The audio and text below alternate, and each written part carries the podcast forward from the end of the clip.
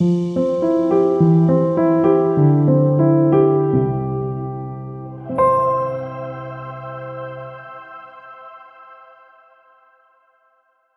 de Chirico Autoritratto. 1924 Vor dem Ersten Weltkrieg hatte der Italiener Giorgio de Chirico in Paris seine geheimnisvollen Bilder gemalt. Pittura Metaphysica nannte er seine Kunst, die großen Einfluss auf die europäische Malerei gewann. Doch de Chirico wollte nicht zu den Modernen gehören und er wandte sich 1918 der Malerei der alten Meister zu.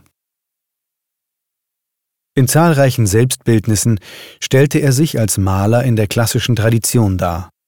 Im Winterthurer Selbstbildnis von 1924 steht er mit Pinsel und Palette vor der Staffelei mit einem angefangenen Bild.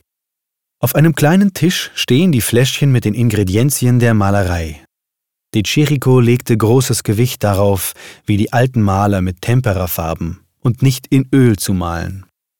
Das Handwerk erhielt neue Bedeutung. Im selben Jahr verfasste De Chirico ein Lehrbuch über Maltechnik. In seiner Pose imitiert er den Schweizer Maler Arnold Böcklin, der sich so dargestellt hatte. De Chirico hatte Böcklins Werk in München kennengelernt, wo er kurze Zeit studierte.